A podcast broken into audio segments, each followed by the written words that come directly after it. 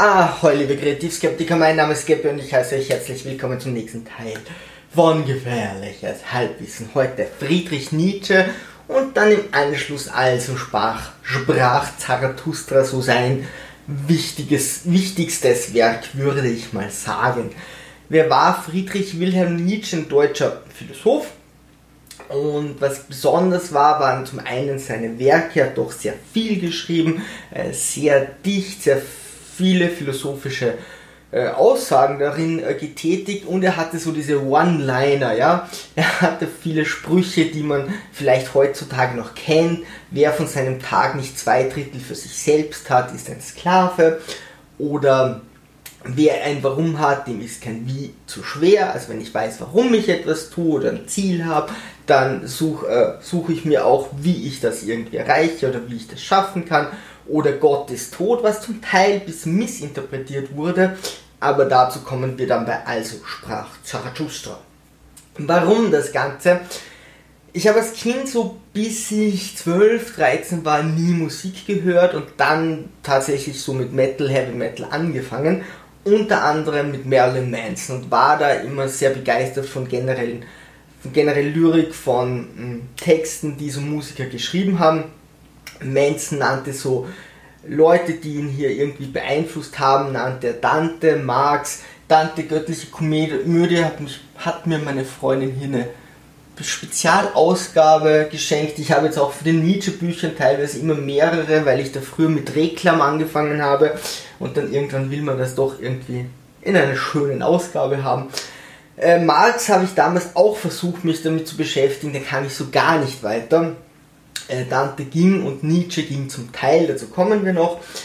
Ähm, ich wollte mich dann eben unter anderem mit Nietzsche beschäftigen und da, ja, in der höheren Schule, als das so angefangen hat, da geht man dann, ich glaube mit 15 fängt man da an, also acht Jahre Grundschule und dann geht man in eine höhere Schule äh, mit dann Abiturabschluss und dass ich mich damit richtig beschäftige, habe ich so das Thema Nietzsche und so immer wieder genommen für zum Beispiel eine Buchbesprechung oder wir mussten dann schon relativ früh sagen, was wir als Abiturarbeit machen wollen und sollten dann mehrere Jahre hinarbeiten. Dazu kam es dann nie, also Matura halt in Österreich oder Abitur in Deutschland und habe dann auch dort Nietzsche genommen, weil ich mir dachte so, okay, gut, da musst du dich damit beschäftigen. Was dazu führte, wir hatten damals einen Lehrer, der wäre gern Professor auf einer Uni gewesen, der hat er nicht geschafft, also hat er uns irgendwie hier genervt. Und zwar hatte der Anforderungen damals, wo es noch kein Wikipedia gab und Internet sehr begrenzt war, mussten wir da regelmäßig in die nächste größere Stadt fahren, da fast eine Stunde hin und dort zu Bibliotheken gehen und versuchen hier Bücher auszuleihen, wo es immer wieder hieß, ne, das dürfen eigentlich nur Studenten, ihr dürft euch das gar nicht ausleihen. Gerade ich mit äh, Nietzsche kam da zu unglaublichen also Bibliotheken, die unglaublich versteckt waren, das weißt du nur, wenn du auf dem, dem Unicampus bist und musst du dort betteln, dass sie mir da irgendwas geben und auch die Anforderungen waren dort viel zu hoch, aber zum Glück ging es mit dem Lehrer dann eh nicht weiter. Ich habe damals dann auch versucht, der Antichrist äh, zu lesen. Ich kann mal die Nietzsche-Bücher hier runtergeben für die, die das Ganze auf YouTube sehen. Also das ist Dante, wo haben wir Dante? Göttliche Komödie, das war auch süß, oder? Und Nietzsche, was haben wir hier? Also sprach Zarathustra aus Reklam, die Geburt der Tragödie und. Ah, das ist eine Zusammenfassung der Antichrist Eco Homo. So, hier. Das sind gleich drei Bücher in einem. Alles klar. Ähm, ich habe dann mit der Antichrist angefangen, das ist ein späteres Werk, da war Nietzsche schon etwas geistig umnachtet und ähm, ja, da merkt man ihm, merkt man ihm an, wie er geschrieben hat. Damit kam ich als 15-, 16-Jähriger überhaupt nicht klar. Äh, andere Teile gingen. Ähm, ja, und dann hat mich das Ganze so beeindruckt und, und wie ich zu Nietzsche stehe und dann äh, vielleicht auch zu anderen Personen oder zu seinen Aussagen generell. Ähm, es kann mich etwas faszinieren und trotzdem stehe ich nicht hinter diesen ganzen Aussagen. Ähm, und bei Nietzsche äh, sehe ich da gewisse Teile sehr interessant. aber da kann ich auf keinen Fall menschlich oder in unserer Gesellschaft dahinter stehen. Aber es hat mich trotzdem so geprägt oder, oder so fasziniert. Äh, ich schreibe inzwischen auch Bücher, versuche noch immer einen Agenten und einen Verlag zu finden und dort nimmt eben auch Nietzsche gerade in einem Buch mit Zarathustra ganz viel Einfluss. Also wie ist das, wenn man das ansieht, als würde das gehen, was er hier versucht zu sagen und wie ist es, wenn sich eine ganze Fraktion danach bildet, äh, nach den Aussagen, die hier Nietzsche getätigt hat, beziehungsweise die in Also sprach Zarathustra drinnen stehen. Zur sozialen Situation und Gesellschaft von Nietzsche.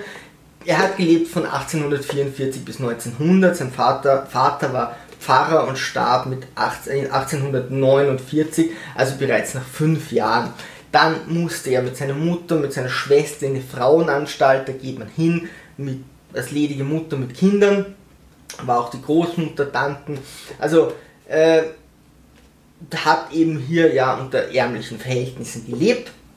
Erst eine Hinterlassenschaft von der Großmutter äh, hat dann dazu geführt, dass die Familie wieder ja, alleine leben konnte, also aus, aus diesem Frauenhaus ausziehen konnte und doch ein bisschen besser gestellt war. Er war dann auf einer Knabenschule und er war ein Einzelgänger. Man kann sagen, sein Leben hat angefangen, wie es tatsächlich dann auch geendet ist. Also er ist hier ähm, ja, also war hier bei seiner engsten Familie und er ist dann in eine Knabenschule gegangen, war dort Einzelgänger, also er war in seiner Familie und hatte keine Freunde, hat keinen Anschluss gefunden.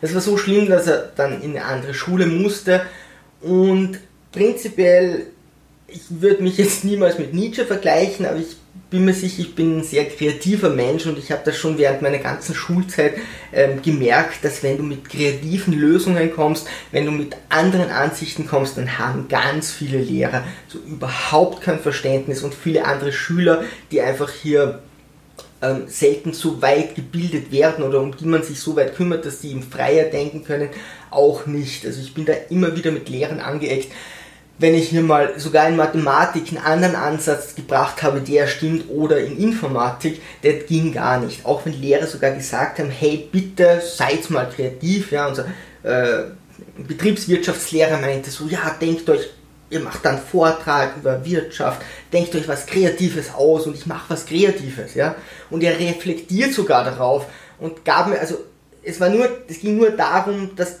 derjenige, der das sieht, sofort eine Emotion dazu haben soll. Und genau das hat er und hat es sofort schlecht bewertet, etwas, seine Emotion, dass eine Emotion hatte. Er wollte gar nicht getriggert werden. Viele können Kreativität nicht erkennen, wenn du sie mit der Nase drauf knallst.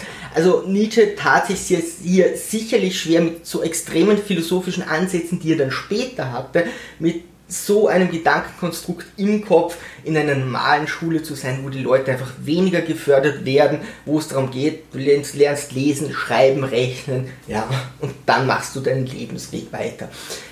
Er kam dann in die höhere Schule, ähm, und zwar in ein Gymnasium von Na Naumburg, und hier hatte dann die ersten Freundschaften und diese Freundschaften, die baute er immer weiter aus. Er hat dann klassische äh, Philologie studiert, das ist die Lehre von Latein und Altgriechisch äh, in seiner Freizeit hat er sich mit Dichtung und Komponieren befasst. Also er geht hier in verschiedene Richtungen. Er geht hier in wissenschaftliche Richtungen, er geht in Kunstrichtungen und ging dann auch in die Philosophie. Er hat ein Problem mit Mathematik. Ja, das ist oft so, dass die Leute das eine gut können und das andere eben dann nicht. Aber ein Professor meinte so, hey, lass den durch, weil der ist sonst so begabt und hatte dann auch Idole, da ganz vorne gehören Wagner und Schopenhauer dazu und ähm, hatte hier immer mehr Freundschaften aufgebaut. Zumindest wenn man so recherchiert, kann man hier lesen, dass Nietzsche hier mehrere Freundschaften über diese Jahre aufgebaut hat.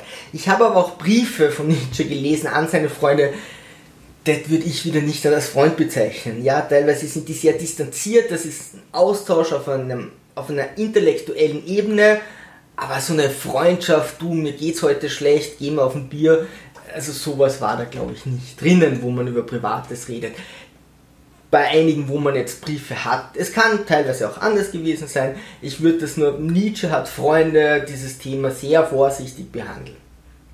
Er wurde dann sofort äh, außerordentlicher Professor in der Universität äh, von Basel, also er hatte, war wohl einfach richtig gut, hatte richtig gute Noten, was ihm Sprache betrifft, was, was seinen Kernbereich betraf und äh, war dann nur relativ kurze Zeit auf dieser Universität. Prinzipiell, er war dann im Krieg, hatte dort einen Reitunfall, hat in jungen Jahren Syphilis, an der leidet er sein Leben lang und stirbt dann in geistiger Umnachtung. Also er wurde dann immer mehr und mehr geistig umnachtet.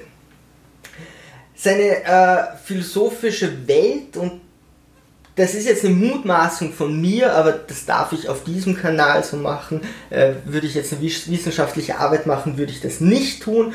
Ähm, aber ich kann mir das so vorstellen, Nietzsche hat, also was Nietzsche gemacht hat, war unglaublich viele One-Liner rauszuhauen. So, wenn ihr euch Schwarzenegger vorstellt, der ist der König in Hollywood, der immer so einen doofen Spruch nach dem anderen raushaut.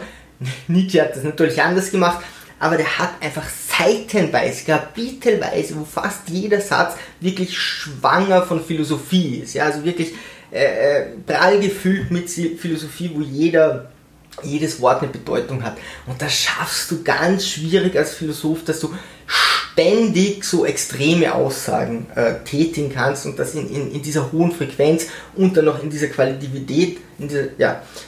Und bei Nietzsche glaube ich, dass der ist und hat in seiner Welt gelebt. Der hat sich immer mehr so seine eigene Welt aufgebaut, wo einfach seine Philosophie dann geherrscht hat. Und dann schaffst du das auch, wenn du diese ganze Welt konstruierst, einfach ständig rauszuhauen, was du da dazu zu sagen hast. Also der hat teilweise Bücher auch sehr schnell geschrieben, weil er das alles schon in seinem Kopf hat. Und so wie Nietzsche irgendwie, wie man ihn psychisch einschätzen könnte, kann ich mir das gut vorstellen, dass er einfach rund um die Uhr an dieser Welt in sich da irgendwo gebastelt hat. Da muss man dann auch Sachen ändern, ja, die hast du nicht sofort und deswegen äh, Nietzsche lässt sich hier nicht in irgendwelche Kategorien oder so zwängen, sondern das musste eben alles erst so richtig aufgebaut werden. Diese ganzen Sachen wurden viel radikaler, ja, mit der Zeit wurden seine Aussagen, seine Werke immer radikaler, seine Ansicht immer radikaler und er begann sich dann von seinen Idolen zu distanzieren. Er hat was von Wagner gehört, was Neues und sagt ja, nee, das, oder von Schopenhauer, äh, gefällt ihm jetzt nicht, okay, dann ist er gleich dagegen. Es gab dann Nietzsche kontra Wagner, schreibt das und gab ein Buch darüber und bricht hier wirklich einfach mit seinen Idolen und sagt, ich weiß das besser. Er hat extreme Kritik geäußert. Wenn ihr Götzendämmerung durchlest, die ich jetzt gerade nicht bei der Hand habe, das ist einfach eine Aneinanderreihung von Kritiken. Und sogar wenn er sagt, oh die Deutschen, was ist denn toll an die Deutschen und da kommt was Positives, kommt sofort danach wieder Kritik. Diese immense Kritik hat natürlich auch dazu geführt, dass sich seine Freunde irgendwann oder diese Radikalisierung, dass sich die dann distanziert haben. Also entweder hat, entweder hat Nietzsche mit Leuten gebrochen oder Freunde sind hergegangen und gesagt, hey, sorry, vor dir muss ich mich distanzieren, das ist mir einfach zu radikal. Ähm, dann ging er immer mehr in diese geistige Umnachtung, in diese psychischen Störungen rein und da muss man sich auch überlegen, wann hat er welches Werk geschrieben. Ja? Also äh, Antichrist war dann doch später, dann, mit dem soll man vielleicht nicht anfangen. Für mich war es damals äh, definitiv zu schwierig, aber man muss die Werke im, immer in Bezug von seinem geistigen Gesundheitszustand sehen. Er dürfte in seiner geistigen Umnachtung dann so helle Momente gehabt haben, dann hat er wieder was geschrieben, aber das ist alles mit Vorsicht zu genießen, ob das, das alles dann ineinander greift.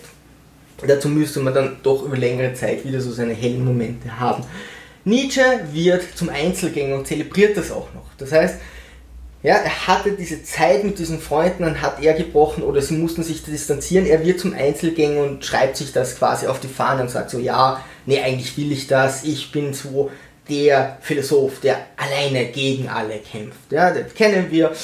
Viele Leute, die es sozial nicht schaffen, sagen dann, sie sind die einsamen Ritter, die gegen alle kämpfen und nur sie tragen die Wahrheit in sich. Äh, Nietzsche wird von seiner Mutter und von seiner Schwester gepflegt. Also in der geistigen Umnachtung musste er dann, war dann nicht mehr fähig, irgendwas zu machen. Er war schon schnell nicht mehr fähig zu arbeiten. Hatte dann so Leute, die ihn bezahlt haben für seine Bücher. Teilweise gab es da kaum Auflagen, ja, irgendwo gab es nur mehr 40 Auflagen, aber er hat immer Leute, die ihn gefördert haben, dass er zumindest über die Runden kommt. Und dann endet er alleine in geistiger Umnachtung in, bei seiner Familie, zuerst seiner Mutter und dann bei seiner Schwester. Das heißt, er hat bei seiner Familie angefangen, war ein Einzelgänger, hatte Freunde, wurde wieder zum Einzelgänger und lebt dann wieder bei, seinen, bei seiner Familie und stirbt dort auch. Also es ist wirklich so, es fängt an, baut sich auf und hört dann wieder genauso auf, wie das ganze Ding angefangen hat. Das Problem Frauen, ja, er hat eine sehr fragwürdige Ansicht zu Frauen. Gut, 19, im 19. Jahrhundert war das auch anders, das muss man eben schon irgendwie noch zugute rechnen. Aber wenn man hier recherchiert, es geht auf eine Frau, auf eine Liebe raus, alles andere, er war sicher kein Womanizer, alles andere dürfte nicht so wichtig sein und dort habe ich unterschiedliche Informationen, das mag jetzt sein, also er war verliebt wohl, also hier steht, gut, er, er sah sie so als wie jemanden, den er fördern könnte, dann war er aber verliebt, dann gibt es Quellen, die sagen, sie war schon irgendwo verliebt, dann hat wohl jemand intrigiert. Und es gibt auch Quellen, die sagen, naja gut, eigentlich war die nie verliebt und hat dann sogar jemanden genommen, der so sein Nebenbuhler war. Also im Großen und Ganzen kann man sagen, diese Liebe blieb mehr oder minder irgendwie unerwidert. Und die dürfte entweder das Frauenbild von Nietzsche sehr geprägt haben oder die Art und Weise, wie Nietzsche schon zu Frauen gestanden ist, hat eben diese Beziehung nicht zugelassen, weil diese Frau vielleicht gesagt hat, hey, sorry, aber äh, das ist schon, du hast so viele radikale Ansichten, dass der, der hat ja bei den Frauen nicht aufgehört. Aber ja, wäre vielleicht doch gern geliebt worden. Und da ist ein Ausspruch, der mir schon in der, in der Jugend ähm, ja, sehr stark aufgefallen ist. Alles am Weib ist ein Rätsel und alles am Weib hat eine Lösung. Sie heißt Schwangerschaft. Das ist sehr pauschalisiert und sicher auch gemein. Ähm, aber ja, es gibt immer wieder diesen Punkt, dass äh, vielleicht Frauen mehr als Männer, aber immer wieder mal Leute sagen, boah, unsere Beziehung passt nicht mehr so, machen mal ein Kind, ja, dann wäre alles gut, weil Kinder äh, kitten ja Beziehungen. Ähm, wir haben dann in, in, der Schule schon die ersten Leute gehabt, die schwanger waren, so, ja, Freund kurz kennengelernt und dann ist das Mädchen schon schwanger, klar bleibt man mit der Person dann 40 Jahre zusammen, man streitet sich zwar regelmäßig, und kommt nicht durch die Schule, aber das wird schon passen. Also ja, das kann man nicht so, den Satz kann man auch nicht so einfach wegdrücken. Ja, wir hatten auch dann auch im Studentenheim eine, da habe ich mal einen YouTube-Bericht darüber gemacht. Da kam dann ein Fernsehsender und hat gesagt, oh mein Gott, sie sind alleinerziehende Mutter, die Männer haben sie verlassen, Männer sind so schlecht. Die war im Studentenheim und wollte geschwängert werden. Ja. Dummerweise hat sie das den Leuten gesagt, die haben dann die anderen gewarnt, aber die ist wirklich dorthin mit dem Ziel, hey, irgendwer muss mich schwängern und dann aushalten und dann lebe ich halt so dahin, Hauptsache ich habe Kinder und der Mann kümmert sich um mich. Also ich habe das tatsächlich des Öfteren in meinem Leben erlebt, aber mit dem Feminismus, mit der Gleichberechtigung der Frau oder der Weiterentwicklung der Frau in der Gesellschaft ist es natürlich auch oft so, dass Frauen sagen, hey, ich will keine Kinder, der Mann lieber Kinder hat. Ich würde auch nicht so auf die Frau beziehen, ja, aber so, äh, wir werden mal schwanger, das ist sicher ein wichtiger Punkt. Gut, Philosophie von dem lieben Nietzsche. Er hatte Vater, der war Pfarrer, der ist aber relativ früh gestorben, also wie viel Einfluss der hatte, äh, sei dahingestellt. Nietzsche lässt sich nicht in eine philosophische Kategorie zwängen, ja. Und das ist halt ganz schwierig, weil äh, Nietzsche hier aus verschiedenen Teilen kommt. Ich, ich, lese euch gleich mal das vor, was Wikipedia geschrieben hat. Nietzsches Herangehensweise an die Probleme der Philosophie ist teils die des Künstlers, teils die des Wissenschaftlers und teils die des Philosophen. Das ist großartig, ja, also das, das spricht mir aus der Seele. Ich finde, gerade zum Beispiel Physik und Philosophie sind zwei Sachen, die sich wunderbar ergänzen. Also du kannst wunderbar Wissenschaft hernehmen, dort irgendwelche äh, Grundsätze, Gesetze hernehmen und dann wieder in der Philosophie etwas damit machen oder auch in der Kunst, in der Kreativität. Es sind drei Begriffe, die einfach viel enger zusammengehören sollten, nur für viele nicht so greifbar sind. In der Wissenschaft gehst du natürlich her und sagst, okay, du brauchst immer empirische Beweise, du musst etwas strategisch aufbauen, äh, du musst immer Gegenversuche machen.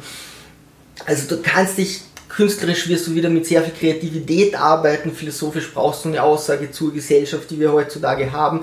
Also du näherst dich hier an sehr vielen verschiedenen Punkten, aber die ich alle sehr spannend finde. Deswegen hat mich Nietzsche auch so fasziniert. Deswegen dachte ich mir mit 15 auch, oh mein Gott, ich muss mich jetzt mit Nietzsche beschäftigen, koste es was es wolle.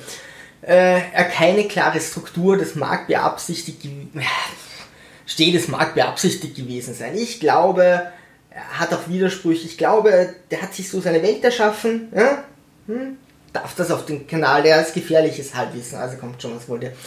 Das heißt, er hat sich so seine Welt erschaffen und dort seine Philosophie, seine Weltordnung zurechtgelegt, gesagt, die Griechen haben das besser gemacht und heutzutage macht man so viele Fehler mit seinen Zentralthemen, das funktioniert alles nicht und da hat er sich so seine perfekte Welt geschaffen und irgendwann vielleicht immer weiter da darin zurückgezogen, ja. Auch Tolkien hat sein Universum erschaffen, ja.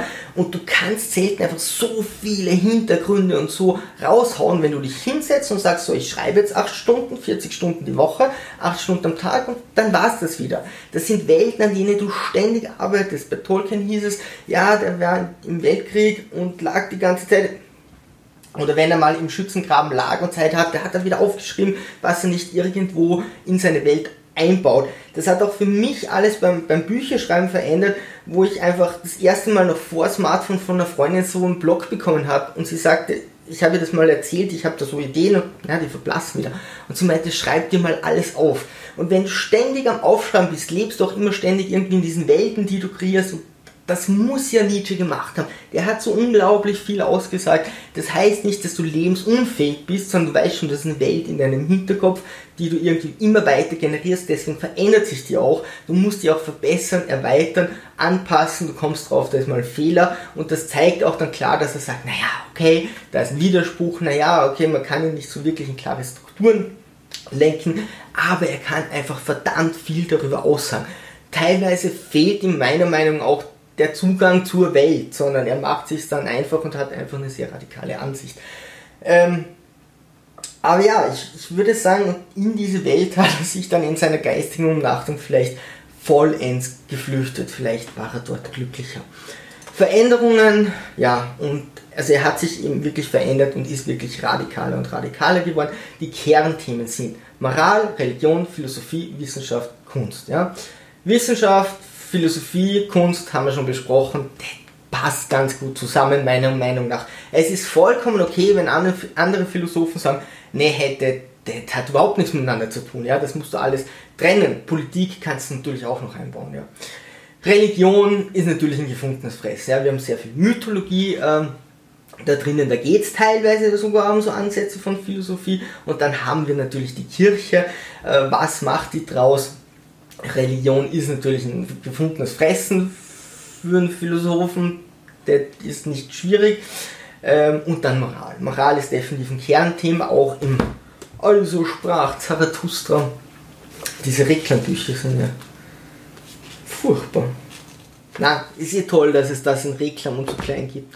So, ähm, dort sagt er so, die Waffe der Dummheit die Waffe, die Moral ist die Waffe der Dummen, um die Intelligenten in Zaum zu halten. Gut, das würde voraussetzen, dass die Dummen die Moral erfunden haben. Das glaube ich ihm nicht. Aber die Idee ist die, wir haben hier einen menschlichen Teil, ja, die sind einfach intelligenter, besser, mächtiger, haben mehr Geld und wir haben die unten. Und Nietzsche sagt so, naja, wenn wir jetzt Empathie empfinden und die irgendwie mitziehen, dann halten wir uns selbst zurück. Also diese Moral ist einfach nur dafür da, dass die Mächtigen, die Intelligenten zurückgehalten werden und dass die anderen, dass denen irgendwie gut geht. Was eben ganz schwer so in Richtung Aria geht, ja, und in Richtung Hitler, Faschismus, dass man hier eben sagt, ja, wir sind die Königsrasse, die unten dürfen uns maximal hier noch dienen. Ähm, Nietzsche geht aber da tatsächlich noch einen Schritt weiter.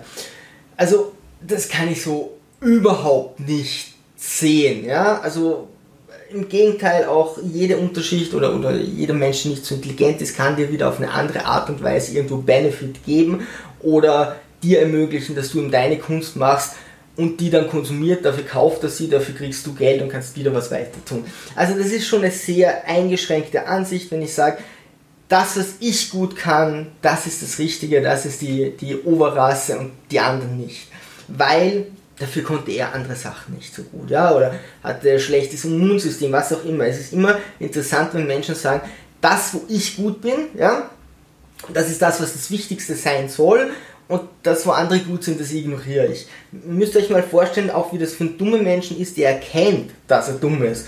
Und du kannst nicht einfach schnell was dagegen tun. Ein Schwacher kann auch nicht schnell was dagegen tun, wenn er verprügelt wird, sich das anders denken. Ja? Man kann hergehen und sagen, dort, wo, die, wo ich gut bin, helfe ich den anderen Menschen und dort, wo ich nicht so gut bin, gebe ich das zu und es wird mir von anderen geholfen. Tatsächlich zeichnet sich eine moderne Gesellschaft sogar dadurch aus, dass man sagt, man nimmt andere Menschen eben doch mit und nicht ähm, nur die Obersten können hier irgendwie überleben.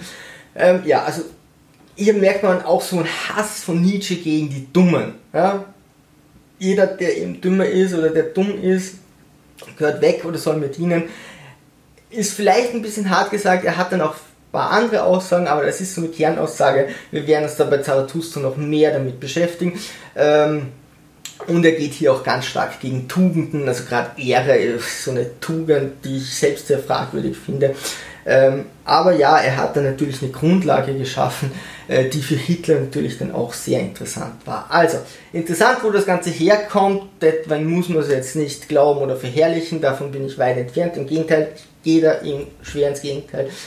Ähm, aber seine philosophischen Ansätze und wie er an Philosophie rangeht, haben mich ihm äh, extrem stark begeistert. Im zweiten Teil geht es dann um Zarathustra. Beim Podcast geht es sofort weiter, auch beim Blog könnt ihr euch das durchlesen und beim YouTube-Video müsst ihr leider eine Woche warten.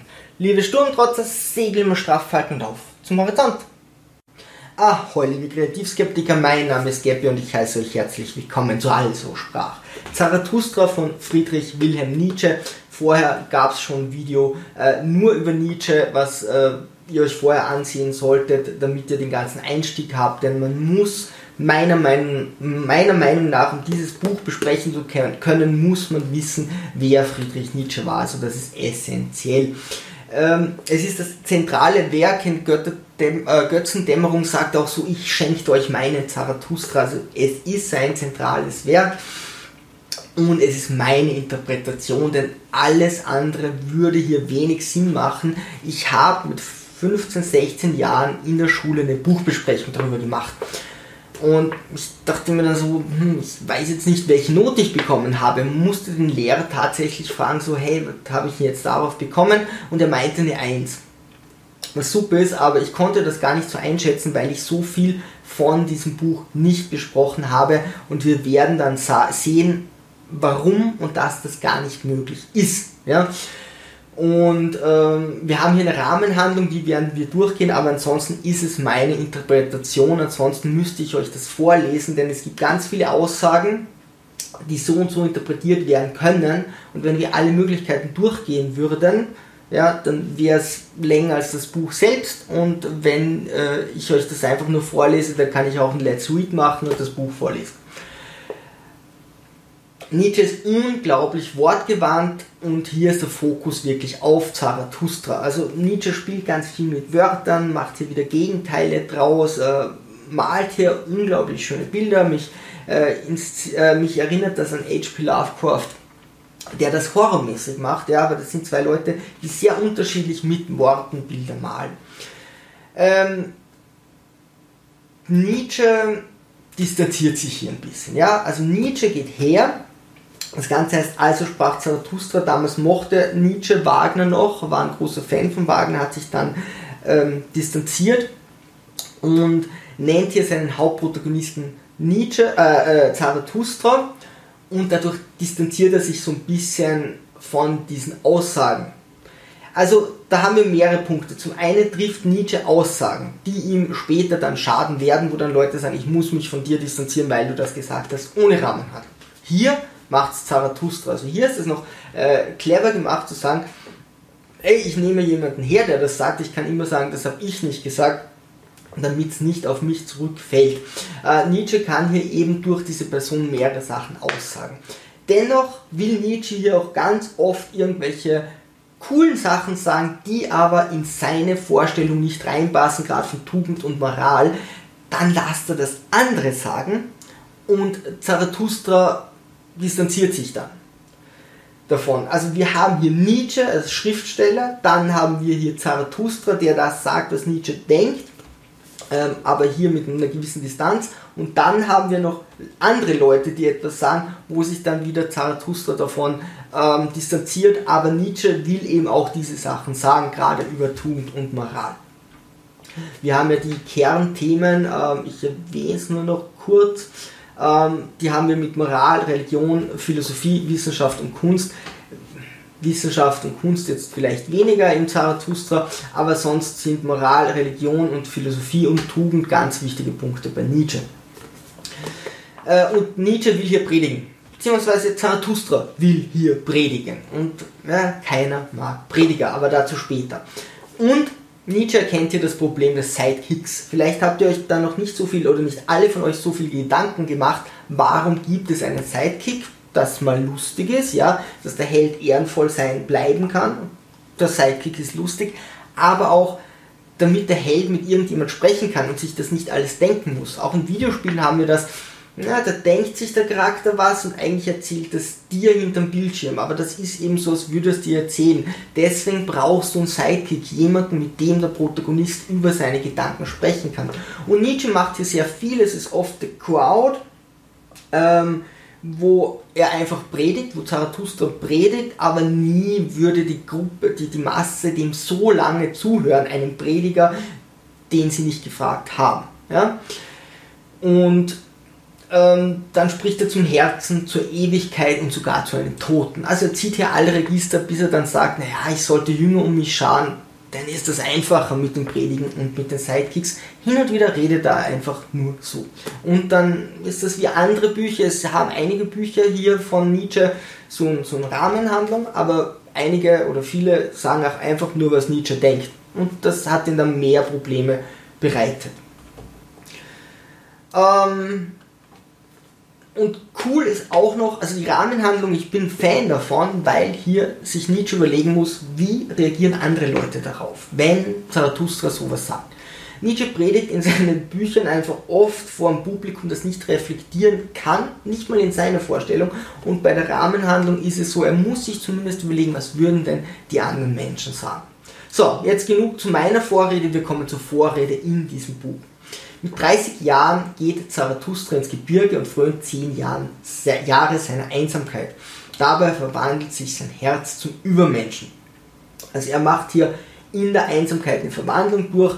Ähm, jeder, der sich mit ähm, Meditation beschäftigt, vor allem alles, was, was gerade aus dem asiatischen Bereich kommt, würde da äh, frohlocken und sagen, ja, okay, zehn Jahre Einsamkeit, das ist so die Verwandlung. Man muss sich immer überlegen, als, als Autor, wie verwandelt sich denn mein, äh, mein Held hier und hier sagen wir, okay, die Einsamkeit macht eben diese Verwandlung aus.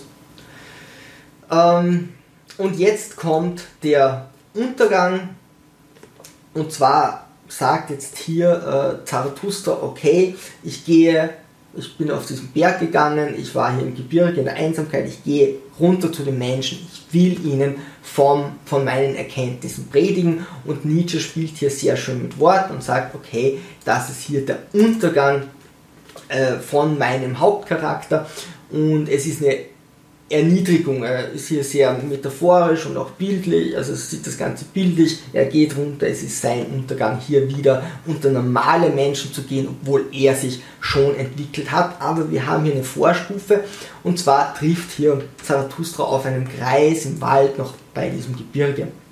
Und der Kreis kennt ihn und sagt, hey, du bist damals da hochgegangen. Damals trugst du deine Asche zu Berge. Willst du heute dein Feuer in die Täler tragen? Fürchtest du nicht des Brandstifters Strafe. Ja? Also er sieht, okay, du hast dich verwandelt, vorher warst du Asche, du hast vielleicht gelernt, was die, oder erkannt, was die Probleme sind und mit dieser Asche bist du auf den Berg gegangen, jetzt bist du brennendes Feuer und willst du jetzt tatsächlich mit dem Feuer zu den Menschen gehen, die ertragen vielleicht gar nicht so viel Feuer, ja, die, denen fehlen zehn Jahre Entwicklung in der Einsamkeit. Und Zarathustra sagt, nein, ich will predigen, ja, ich habe so viel, ich will den Menschen was schenken. Denn er liebt die Menschen. Das kann man jetzt schon sehr stark in Frage stellen oder sagen, hey, da kann man mal drüber quatschen, wie viel ist das Selbstprofilieren. Und jetzt können wir wieder auf Nietzsche reflektieren mit seinen ganzen Weisheiten. Wollte uns die schenken Oder wollte halt der coole Dude sein, der die von sich gelassen hat? Ja? Das ist immer, immer so ein Problem.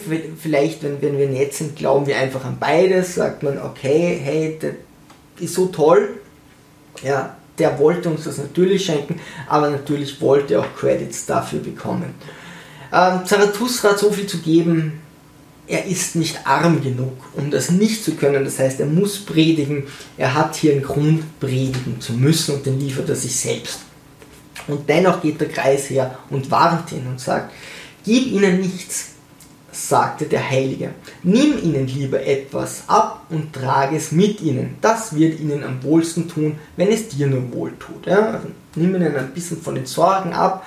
Äh, man könnte es auch stärker interpretieren mit ähm, Step by Step. Ja? Fang, fang langsam an. Also geh jetzt nicht her und sag, hey, Übermensch, ja? das, das geht nicht. Ja? Das ist zu viel Feuer, sondern wenn du willst, hm, dass sich die deine Lehren anhören, dann fang mal langsam an, nimm ihnen mal ein paar Probleme, das wird ihnen gut tun, das wird ihnen wohl tun und dann hast du eine Basis geschaffen.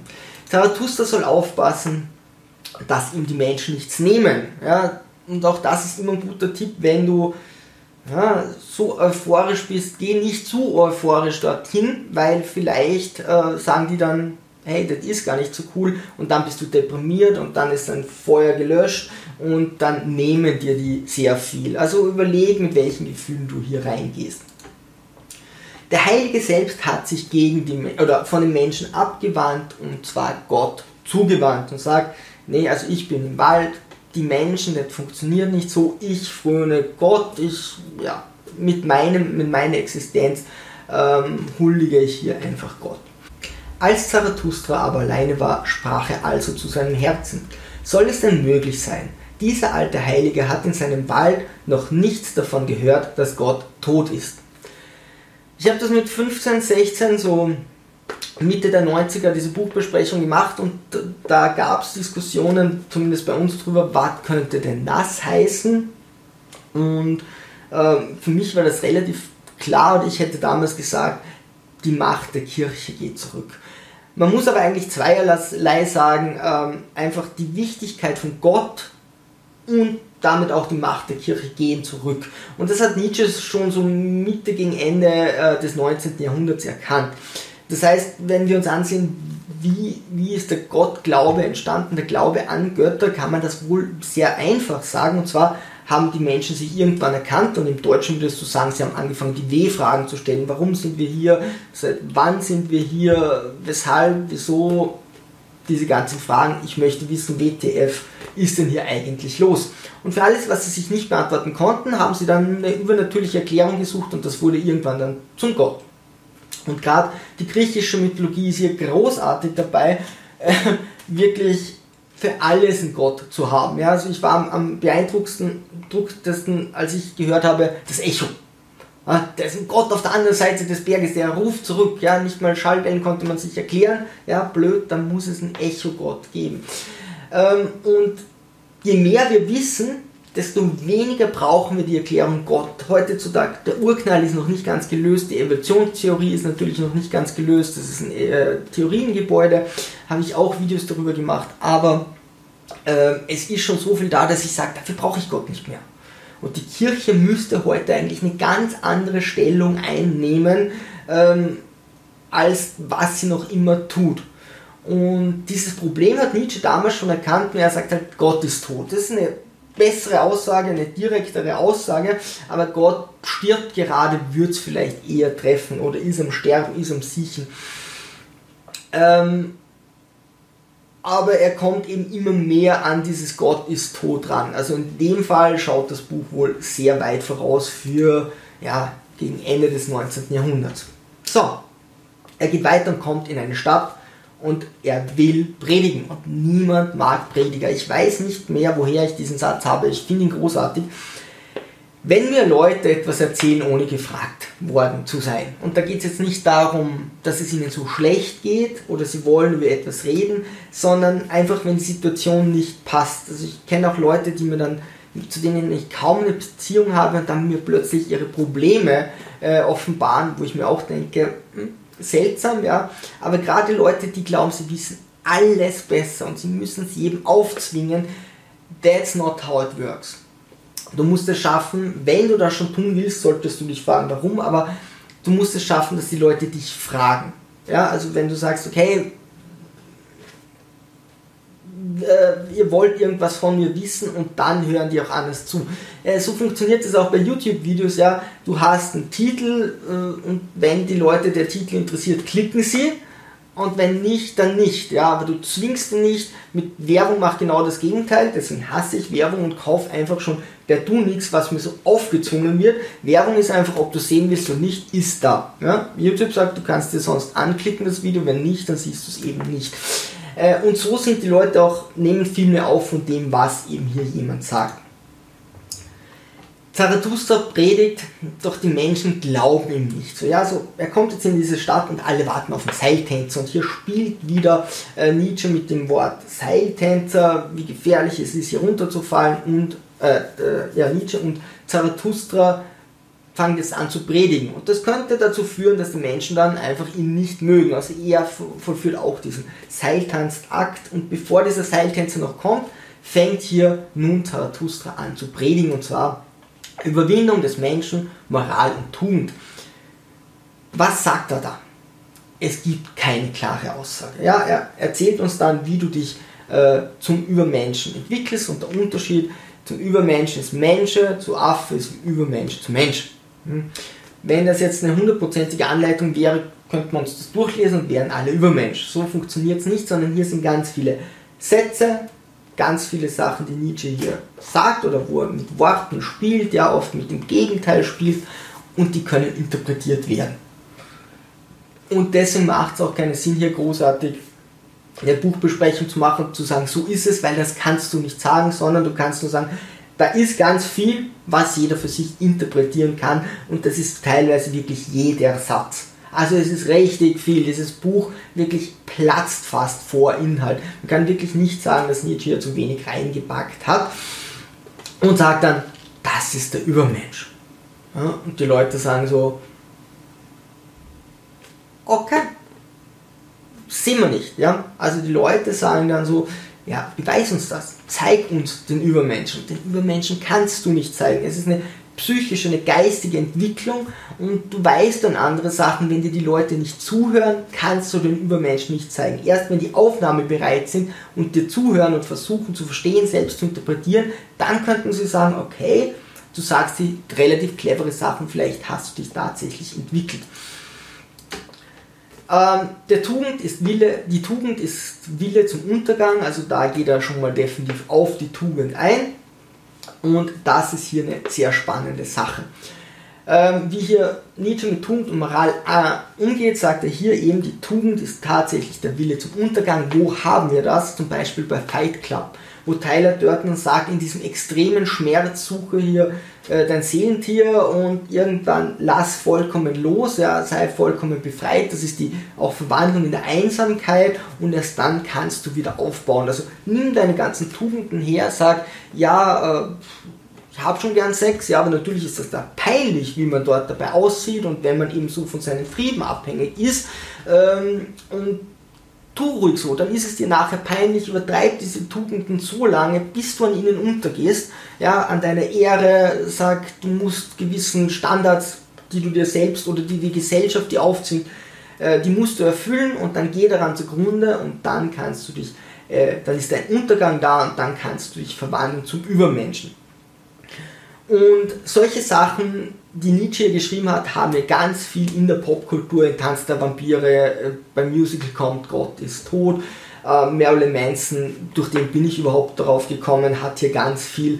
Äh, Hitler, äh, äh Nationalsozialismus hat viel hier genommen. Der aktuelle Satanismus, also Church of Satan, hat hier sehr viel drinnen und auch äh, The Witcher, Andrew Sapkowski, hat immer wieder Zitate von Nietzsche. Hey, die Reihenfolge hat hier nichts damit zu tun mit Hitler, Manson, Satanismus und Andrew Sapkowski, sondern einfach nur, das sind sehr unterschiedliche, richtig unterschiedliche Beispiele, wo wir das in der Popkultur drinnen haben oder auch eben in einem Weltkrieg und hier Rechtfertigung rausnehmen. Äh, werden wir aber später noch sehen, was Tugend und so betrifft. So, nun kommt jedoch dieser Seiltänzer. Also die Menschen sagen so, wir haben genug von Zarathustra gehört ähm, und machen so einen Scherz über den Seiltanz, den Zarathustra vollführt hat und jetzt startet, plötzlich der Seiltänzer mit seinem Akt noch zu früh und es kommt zum Possenreißer, der bringt ihn raus, der Seiltänzer fällt nach unten, äh, die Menge stürmt auseinander und Nietzsche hat hier wieder Zeit und kann jetzt mit diesem Seiltänzer reden. Dieser Seiltänzer hört seinen Predigten mehr zu und versteht die auch schon und lässt hier diesen Charakter sich mehr profilieren und gibt ihm, ihm ein paar Credits. Ähm, also hier spricht äh, Zarathustra mal mit einem Sterbenden und hat so den, den ersten richtigen Ansprechpunkt. Dann kommt aber der Possenreißer und warnt ihn erneut. Schon der Kreis hat ihn gewarnt und sagt, hey, die Menschen hassen dich hier. Ja, dein Glück ist es, dass sie über dich gelacht haben. Und über jemanden lachen, da haben wir mehrere Punkte. Ähm, aber ich würde es mal reduzieren.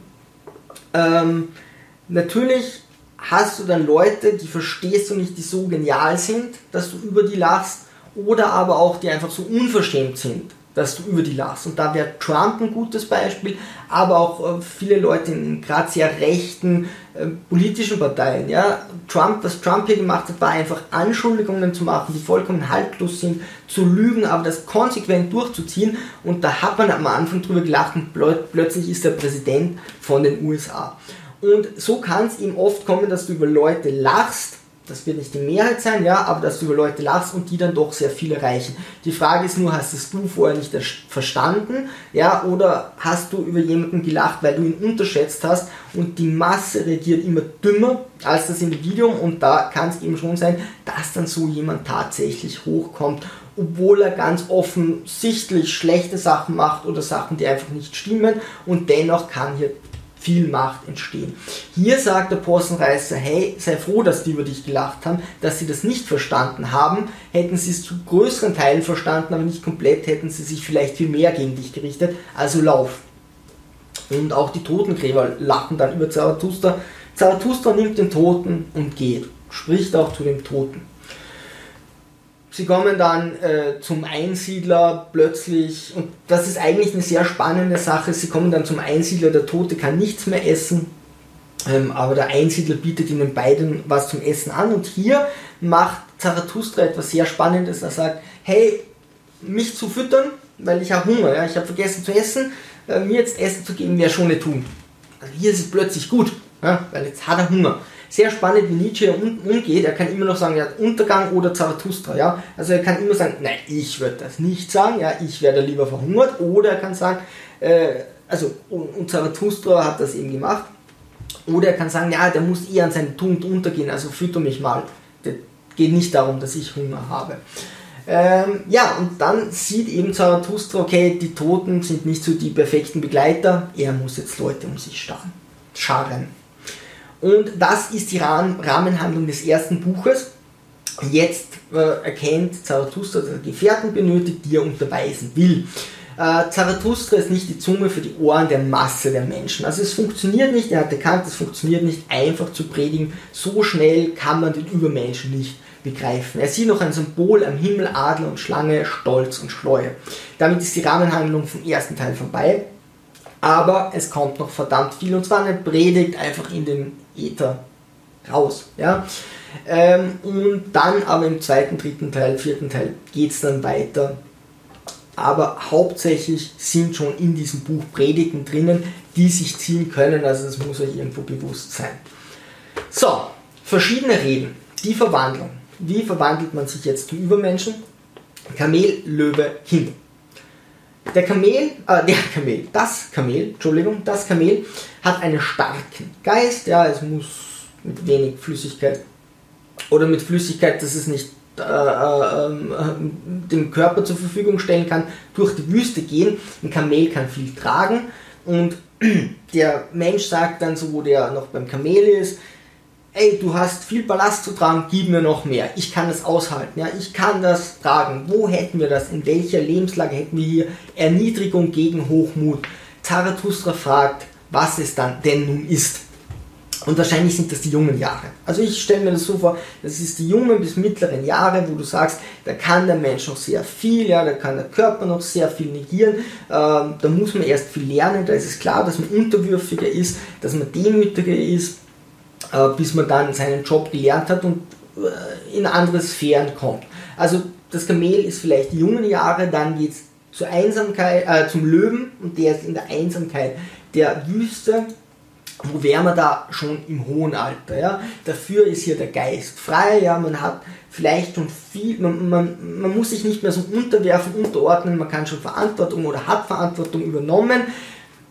Hat natürlich nicht jeder in seinem Job, aber vielleicht bei Kindern oder so. Also die meisten Leute werden dann später Verantwortung übernehmen. Man äh, muss dann nicht mehr bei allen Informationen gucken, hey, wie gehe ich damit um, sondern man hat ja schon viele Grundlagen geschaffen und man sagt, auf die kann man nicht zurückgreifen. Wie stehe ich denn zu diesem Thema? Das heißt natürlich nicht, dass man sich nicht informieren soll, aber wir sind hier bei sehr fortgeschrittenem Leben und die Idee ist, ich will. Ähm, und hier geht Nietzsche schon echt so eine neue Welt, also wir wollen neue Werte. Er sieht das so im Alter, entwickelst du dich schon so stark, oder wenn du dann diese Entwicklung machst zum Löwen, dass du wirklich neue Werte willst, ein neues Leben. Und das Ganze geht zum Kind, zur Neuerschaffung. Wir wollen was Neues erschaffen. Und hier hat wohl Nietzsche eine Welt erschaffen, die er sich dann selbst verloren hat, denn er ist ja geistig umnachtet einsam gestorben. Die Reden Zarathustras, auch hier kein Kontext. Von den Lehrstühlen der Tugend. Man muss alle Tugenden haben, um gut schlafen zu können. Zehnmal am Tag. Und das ist richtig cool, ja. Am Abend sagt man so, wird alles, in der Nacht, wenn du schläfst, wird alles so durchgerechnet, was du am Tag machst. Körperlich, physisch wie psychisch.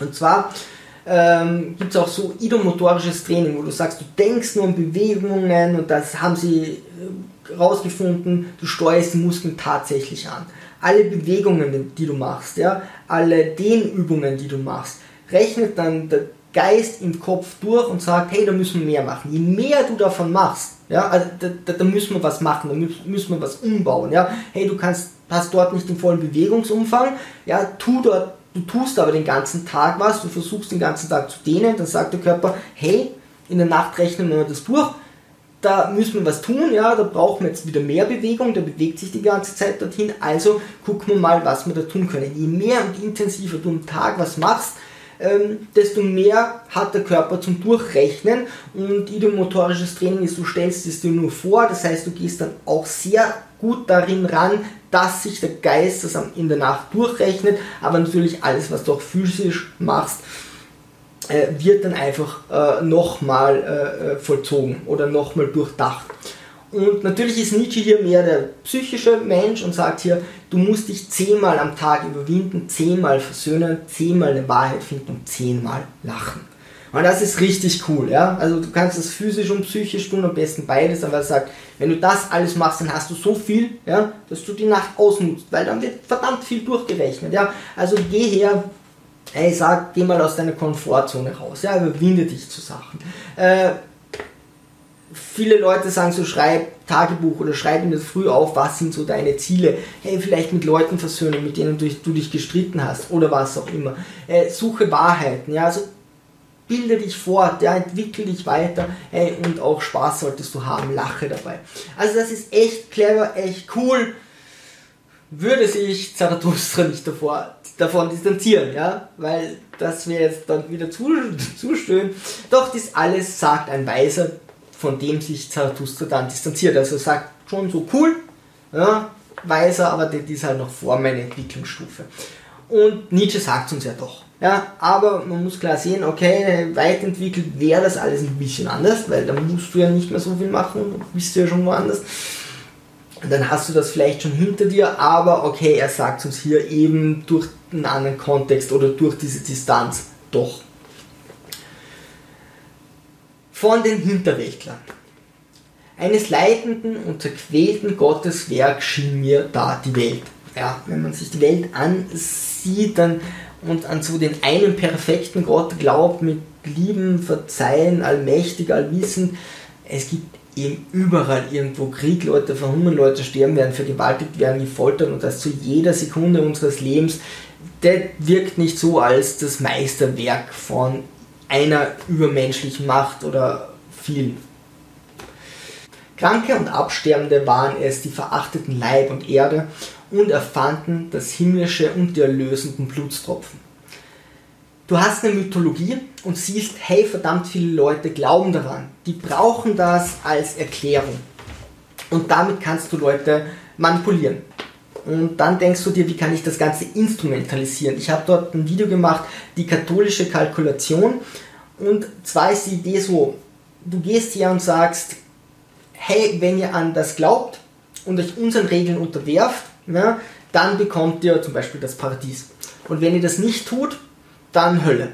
Das ist so massenpsychologisch die einfachste Kalkulation, die du machen kannst. Hey, ich gebe ihnen irgendwas, wovor sie Angst haben und dann irgendein Ziel. Und die Frage ist natürlich, so was erwartet uns im, im Paradies? Weil alle Sachen, die uns jetzt als Mensch ausmachen, ja, unsere Freuden, unsere Gelüste, das, was uns eben Freude macht, darfst du ja dort alles nicht. Kannst du nicht essen und rumvögeln. Wenn dir das alles genommen wird, dann bist du ein komplett anderes Wesen. Also wie wichtig ist die Materie? Ja, und wenn du alles wegnimmst, was wir hier in der Materie haben, bist du eh komplett wer anderer. Und deswegen solltest du dich hier beweisen und dann, und dann im Jenseits vor Gott. Also alles sehr fragwürdige Konstrukte hier. Und da gibt es eben Leute, die haben schon angefangen zu sagen, hey, jenseits, ja, da, da, da kannst du nichts Genaues drüber sagen und damit arbeiten wir hier. Von den Predigern des Todes, sie werden geboren und beginnen schon zu sterben. Also die sind von Anfang an auf Tod geeicht und sagen, damit arbeiten wir. Jetzt gibt es natürlich Leute, die das glauben und das predigen. Und das musst du dir vorstellen. Du hast eine Religion, die so strukturiert ist, dass du sagst, du wirst geboren und alles, was du hier machst, geht nur darum, was nachher passiert. Ja, also du stirbst schon in dem Moment, wo du, wo du geboren wirst. Sie sehnen sich nach einem jenseitigen Leben. Äh, nicht auch zürnt Zarathustra dem Genesenden, wenn er zärtlich nach seinem Wahn blickt und mitternachts um das Grab seines Gottes schleicht. Ja, also der Glaube in schweren Zeiten, das Grab Gottes. Es mag sein, dass die Kirche hier Macht verliert und auch, dass das Wesen Gott oder die Idee Gott einfach an Wichtigkeit verliert. Von den Verachtern des Leibes. Ziel des Übersinnlichen gegen äh, Wichtigkeit der Materie, also ja, wir haben was Übersinnliches und da gehen wir auch mit der Quantenmechanik hin. Äh, ich schreibe gerade ein Buch darüber, ein Roman, aber wo es darum geht, wie wichtig ist eigentlich Materie für uns, weil wir eben dort Gefühle haben. Und wenn du nur so die Idee oder ein Gedanke wärst, ja, woran würdest du dich erfreuen?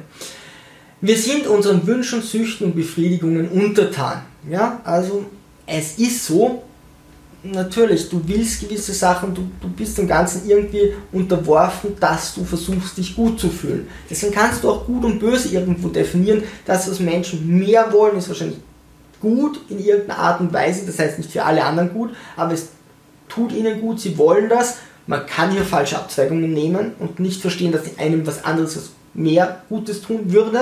Aber prinzipiell kann man sagen, es gibt Sachen, die machst du eben öfter als Mensch, in der Situation bist du gerne und in einer anderen bist du nicht so gerne, die ist schlechter, weil du einfach versuchst, nicht so oft, also mit der Häufigkeit, dort drinnen zu sein. Ähm, und wir unterliegen hier eben diesen Süchten und wir wollen die ganzen befriedigt haben, wir wollen hier Spaß haben, wir wollen uns gut fühlen. Wir tun viel dafür, um unsere Lüste zu befriedigen. Von den Freuden und Leidenschaften nicht von Gott, sondern von irdischen. Also welche irdischen Freuden und Leidenschaften haben wir hier? Keine Klugheit oder wie sind die? Keine Klugheit und Vernunft ist darin, doch es ist menschlich. Und das ist schon ein wichtiger Punkt.